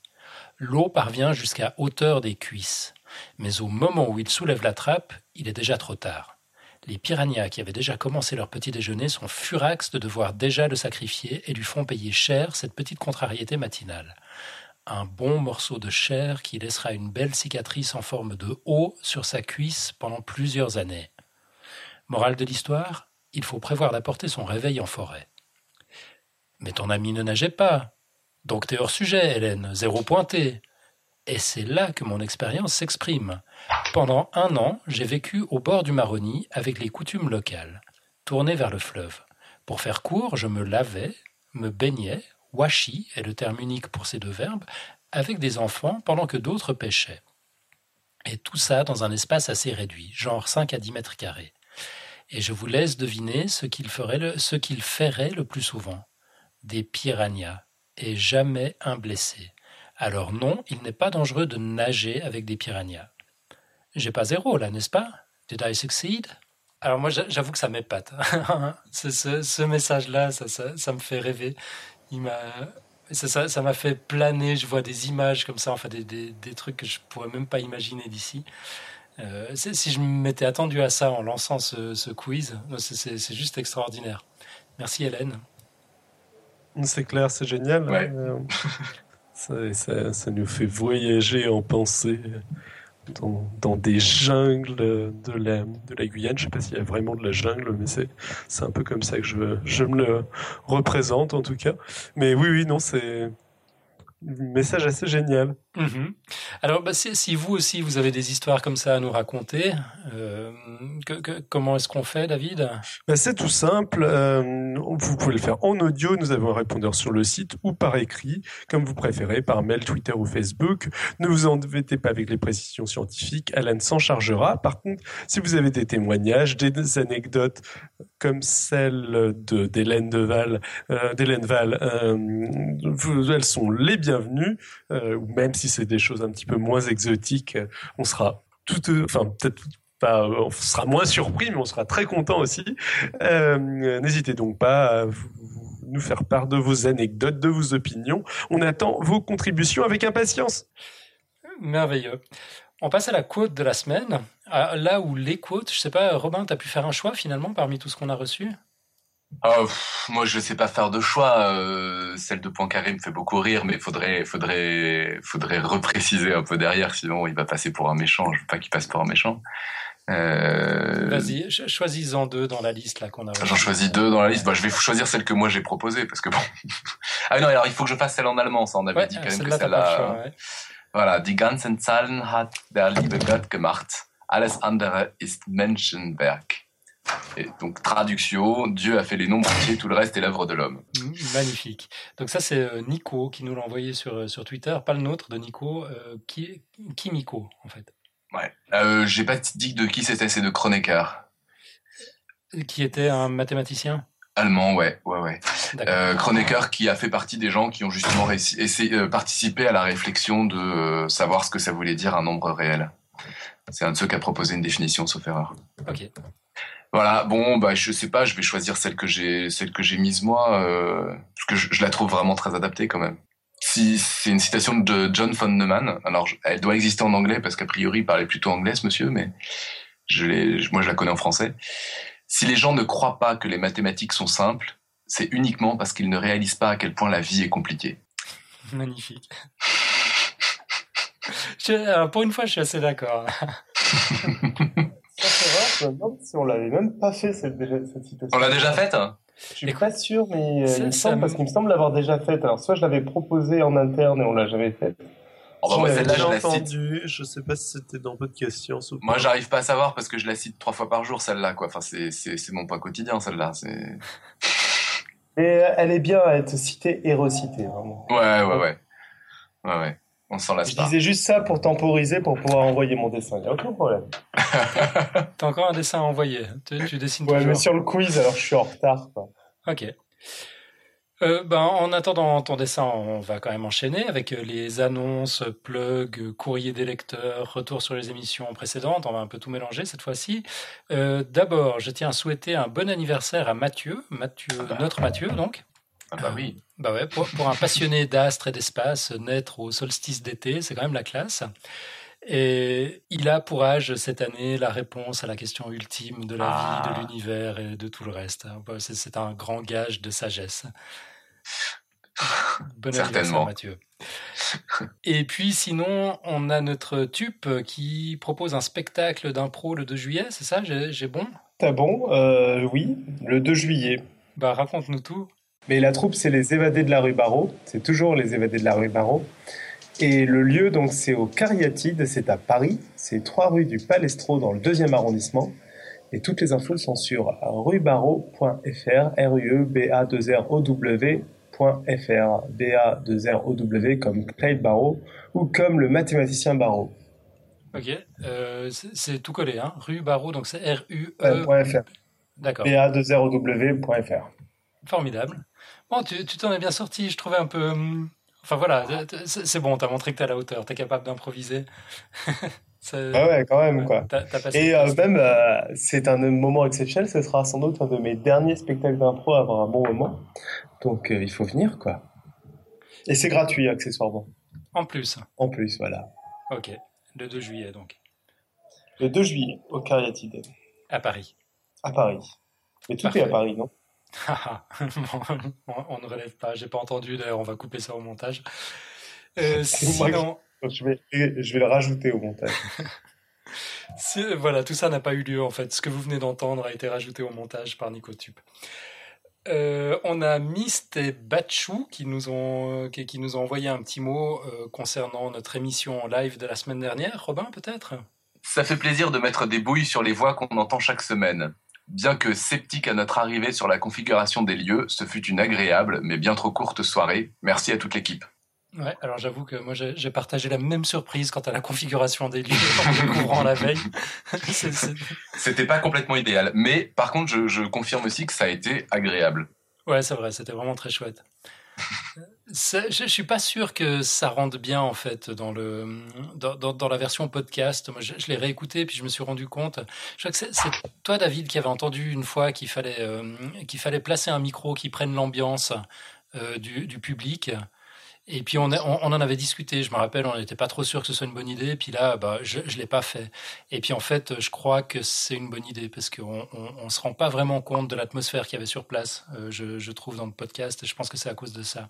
Il faudrait peut-être aussi demander l'avis euh, aux gens qui justement n'ont fait qu'écouter à distance, parce que bah, le danger en prenant toute l'ambiance, enfin je pense qu'effectivement ça peut être plus sympa, mais après le danger c'est que ça soit peut-être plus, enfin il faille plus se concentrer parce qu'avec un bruit d'ambiance quoi. C'est Ouais, surtout pour faire le montage, en fait, si tu prends un micro d'ambiance, parce que tu vas pas laisser au même niveau. Oui. Ouais, c'est ça. Ouais. obligé- de monter, Enfin, en fait, du coup. Je pense que ça peut valoir le coup de demander aux, aux auditeurs. ouais. Bon, et puis il y a des Enfin, petits blancs on aussi. s'en fout, on s'en fout de la vie des auditeurs. c'est vrai. Ouais, je, je me suis rendu compte qu'il y, y a des petits blancs aussi à des moments. À chaque fois qu'on avait fini nos chroniques, en fait, on coupait vite le micro. Ouais, et puis particulièrement quand, quand je commente les dessins, on n'entend pas du tout les réactions des gens et compagnie. Ouais, ouais toi, tu avais un micro vraiment très directionnel. Mais bon, enfin, on apprend, quoi. En, général, il y, avait euh, David ou Monsieur Smith pour, pour faire ces choses-là, qui sont un peu plus expérimentés que moi. Et là, c'était ma première. Là, la prochaine fois, ça ira mieux. Et encore une fois, ouais, faites-nous vos retours parce qu'on progresse à chaque, à chaque soirée. Donc, euh, voilà. Et encore merci à Monsieur Smith qui nous a encore une fois sauvé la vie, même à distance, même sans être prévu, ni quoi que ce soit. Ouais, c'est vrai. Alors là, ce qui s'est passé, c'est qu'en fait, notre, notre provider pour le, le, streaming, Infomaniac, euh, s'est fait euh, a, subi une attaque de, de déni de service la, veille, et puis ils ont été obligés de fermer toutes les adresses IP euh, encore pas connues. Ça, ça, veut dire qu'on ne pouvait pas streamer depuis le Café de la Cloche, qui, qui était un lieu qui n'avait jamais streamé à Lyon. Euh, ils ont quand même fait une petite bourde, c'est qu'ils n'ont pas pensé à prévenir les utilisateurs. C'est-à-dire qu'ils ont expliqué tout ça euh, dans, jusque dans le moindre détail le lundi matin, alors qu'ils ont coupé ça le vendredi et puis que nous on faisait notre live le, samedi. Alors effectivement, on a, perdu un, temps fou à essayer de régler le problème, on comprenait pas ce que c'était, on a tout reconfiguré. Euh, et puis bah, c'est Nico qui a eu l'idée à un moment d'appeler Monsieur Smith qui, qui, nous a sauvé la vie, c'est vrai. Il a pu nous brancher sur le système de de, live de FreePod. Et ça, c'est euh, à propos, euh, s'il y en a qui nous ont écoutés en live euh, à, la soirée, n'hésitez pas à nous dire si vous trouviez mieux, par rapport à d'habitude, le système Dailymotion, parce que du coup, on l'a testé. Bon, il s'est quand même cassé la gueule avant la fin de l'émission, on sait toujours pas pourquoi. Oui, d'accord, mais bon, c'est déjà arrivé que l'autre se casse la gueule aussi. Hein, non? Ouais, c'est vrai, c'est vrai. Mais enfin bon, l'autre, Infomaniac, s'est excusé platement, et puis ils nous ont offert une année gratos. Du coup, on est reparti pour un tour. Et puis, euh, ils ont promis surtout que ça ne se produirait plus jamais. La prochaine fois, ils envoient un mail ou quelque chose. Euh, qu'est-ce qu'on qu'est-ce qu'on voulait dire encore? On a Samuel qui nous a écrit sur Facebook. Merci pour votre podcast très instructif qui accompagne mes week-ends et soirées de bricolage. Je ne sais si vous connaissez le jeu euh, de fusée Kerbal Space Program qui fait fureur à la NASA en ce moment. Le jeu bac à sable permet de concevoir et lancer des engins spatiaux à travers un système solaire fictif, fusée, rover, station spatiale. Votre esprit seul sera la limite. Euh, donc il y a un lien, lien qu'on mettra bien sûr dans les notes de l'émission. Et puis il nous dit encore, je ne peux que vous conseiller de jeter un coup d'œil. Donc il y a un deuxième lien qu'on vous mettra aussi dans les notes de l'émission, et de découvrir les excellentes vidéos de Scott Manley sur le sujet. Troisième lien que vous trouverez dans les notes de l'émission. Et puis on a Hélène Val, donc la, la, même que celle qui nous a laissé le message sur les piranhas, qui nous avait laissé un peu avant ça un autre message. Euh, Robin? Ce serait intéressant d'avoir une carte pour géolocaliser vos auditeurs. Pas trop précis, bien sûr, mais par région ou pays ou continent. Non? Hélène de Guyane. Bah, c'est vrai que ce serait sympa. Euh, aujourd'hui, Par exemple, elle, ça serait sympa. ah bah ouais, ouais. ce, serait génial que nous, on voit apparaître, tu sais, au moment où les gens écoutent, ping, ça s'appelle en Guyane. Euh, Aujourd'hui, on dispose de, plusieurs cartes en fait. Euh, on, a la carte des, gens qui nous écoutent via SoundCloud, on a celle de nos amis sur Facebook, on a celle, on a les stats du site web, bien, sûr. Mais c'est vrai que pour les auditeurs du podcast à proprement parler, ben, on n'a pas grand chose. On, a euh, le, le, top 25 des pays de la veille. C'est tout ce qu'on peut avoir. Donc, si on, se connecte sur ces stats n'importe quel jour, on voit le top 25 des pays de la veille. Alors, ce qu'il faudrait qu'on fasse une fois, c'est qu'on les regarde un lendemain de, publication pour voir. Euh, euh, je pense que c'est là que c'est le plus représentatif. Euh, le, podcast tombe directement dans les, iPhones ou les iTunes ou, les autres petites bêtes des auditeurs. Euh, bon, en tout cas, le point commun de toutes les stats qu'on a pour le moment, même si elles sont toutes assez différentes, en fait, parce que les habitudes de consommation sont assez différentes. Par exemple, on voit que sur SoundCloud, euh, il y, a une surpondération euh, des, États-Unis et du Royaume-Uni. Je pense que c'est probablement une question de, taux de pénétration, bêtement. Le, le produit est beaucoup plus répandu là-bas. mais dans tous les cas, c'est toujours la France qui sort très largement en tête. Euh, quel que soit le, mode de, consommation. Et, si je ne m'abuse, la France métropolitaine, je crois que ça prend même pas en compte les dom-toms. Ouais. Je dis ça parce que Hélène vient de Guyane. C'est vrai. Euh, dans, dans, les stats euh, Google, on, les a pour, pour le site web, mais effectivement, de toute façon, la, France métropolitaine est tellement écrasante, tout, tout pays confondu, que tout le reste à côté, c'est ce qui nous émeut le plus en fait. Mais en termes quantitatifs, c'est assez marginal. Mais enfin, dans tous les cas, on relaye euh, l'appel d'Hélène. Si jamais quelqu'un est capable d'aller bricoler dans les API de ces différents fournisseurs, puis de nous pondre une carte euh, consolidée euh, quelque part, ce serait, ce serait juste merveilleux. voilà, l'appel est lancé. Et autrement, on a Arnaud Le Pape, Monsieur Nose dans la chatroom, qui, qui nous proposait aussi quelque chose. tu peux, tu as, note sous les yeux? Ça devrait vous plaire. En cette fin d'année scolaire, pour beaucoup d'entre vous, je voulais vous présenter le pilote d'une web-série qui m'a l'air plutôt intéressante. Vous suivez les premiers pas de Dan, jeune professeur de sciences physiques qui découvre sa première classe, rencontre ses premiers collègues et découvre les membres de la direction. Un premier épisode pilote qui promet une série dotée d'un humour mêlant comique de situation et caricature.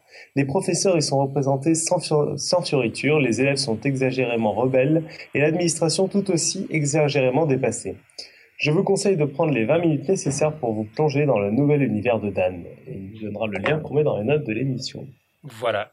Parfait. Ça, ça fait vachement envie, en tout cas. Je crois que. Ouais, ça a l'air Mais il n'y a aucun prof dans l'équipe. Euh, je vois pas pourquoi il dit que ça devrait nous plaire. Parce que c'est un prof de physique. la, physique, ça intéresse aussi nos auditeurs. Toi, t'es presque un prof, non? On en reparlera. Ouais.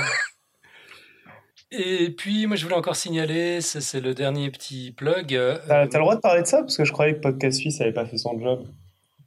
moi, j'en parle quand même. Euh, il y a un nouveau venu sur Podcast Suisse, justement, enfin plutôt une nouvelle venue. Ça s'appelle Tales of the World. Euh, alors, c'est des chroniques très courtes euh, qui, qui durent 3-4 minutes sur les affaires du monde. Elles sont produites par euh, Luxandra Stoicescu, qui est basée à Genève. c'est bah, de l'économie, enfin rendue accessible, même à moi. C'est pour ça que je vous en parle. Je pense qu'on doit être plusieurs dans mon cas. L'auteur raconte l'économie comme, comme une histoire, en fait, en faisant des liens auxquels pas grand monde parmi les analystes semble avoir pensé, alors qui sont totalement évidents après coup. Dans, son dernier épisode, par exemple, elle met en lien le système féodal de financement des efforts de guerre avec la crise qu'on connaît en Grèce aujourd'hui. Et puis tout à coup, tout s'éclaire. On, se rend, compte comment le modèle, euh, qui n'était pas forcément une fatalité, finalement c'était un choix, ce modèle-là, euh, montre ses, limites aujourd'hui. Moi, ça, ça fait vraiment longtemps que j'avais pas été aussi enthousiaste quant à un nouveau podcast, mais alors là, j'avoue, je je suis grand fan. Alors c'est tantôt en anglais, parfois en français. Euh, Roxandra, euh, pour les personnes qui ne maîtriseraient pas les deux langues, Roxandra a annoncé qu'elle ferait bientôt des flux euh, séparés, donc ce sera possible de s'abonner qu'à l'un ou à l'autre. pour le moment, c'est un petit peu mélangé. on vous met bien sûr l'adresse du feed RSS, le lien iTunes et puis le lien sur le site web dans, dans les notes de l'émission. Et puis je le colle vite dans la chatroom pour les personnes qui nous suivent en direct. Voilà. Euh, moi, j'ai qu'un seul regret par rapport à ce podcast, c'est de ne pas l'avoir découvert plus tôt. Et puis, euh, bah, si tout va bien, on va faire un petit crossover à la rentrée, en octobre probablement, euh, histoire qu'on comprenne enfin quelque chose aux, sciences économiques. voilà, voilà. Il y aura des maths. Hein. on, verra. Je pense que ça, ça, va dépendre de vous, les maths. Je crois qu'elle elle a une approche plus science humaine, en fait. Sociologie, anthropologie, histoire. Et les maths, de, l'économie. Sciences humaines c'est la seule même, on, refuse de, de commenter. Veto, là. Good, bah, je crois qu'on est arrivé au bout. Euh, ouais, incroyable. Ouais, David, si, euh, si, tu es de nouveau connecté sur le, réseau de l'Internet mondial. Je suis connecté, je sais pas si vous m'entendez bien par contre. T'entends super bien, alors dis-nous ce qu'il faut dire à la fin de l'émission. Eh bien, pour que Podcast Science continue sa formidable aventure, il va falloir qu'on trouve des sponsors, car là, le modèle s'essouffle un peu notre brave Alan a besoin de dormir de temps en temps. Il faut qu'on puisse leur montrer des chiffres qu'ils comprennent, nombre de downloads, nombre de consultations du site web, nombre de commentaires sur iTunes, de fans Facebook, de followers Twitter, et bien sûr des contenus originaux. Mais ça, c'est notre boulot. Vous, chers poditeurs, sachant poditer, euh, vous pouvez nous aider sur tout le reste en partageant les épisodes et en en parlant autour de vous, en nous notant sur iTunes, sur le site web. Vous pouvez mettre des petites étoiles sur les dossiers. Elles apparaissent dans les résultats de recherche Google. Pour un projet amateur démarré il y a bientôt trois ans avec zéro auditeur, nos chiffres sont déjà absolument extraordinaires, comme, vous en parlait tout à l'heure. Mais euh, on est encore très loin des audiences d'un média classique et on compte donc sur vous pour changer les choses. Un grand merci à vous d'avance. Voilà, vous savez ce qu'il vous reste à faire. Et puis, bah, c'est fini pour aujourd'hui. Un immense merci à Robin pour, euh, pour le dossier, à Tube pour les dessins, à David pour tout le reste, à la chatroom fidèle, aux auditeurs. Et puis, euh, donc, rendez-vous jeudi prochain, le 27 juin, pour parler euh, de crowd steering. Je, vous assure, on, on, se sentira plus intelligent après, on comprendra tous de quoi il s'agit. Et là, c'est tout pour cette semaine. À bientôt. Ciao, ciao. Salut. Ciao. Ciao à tous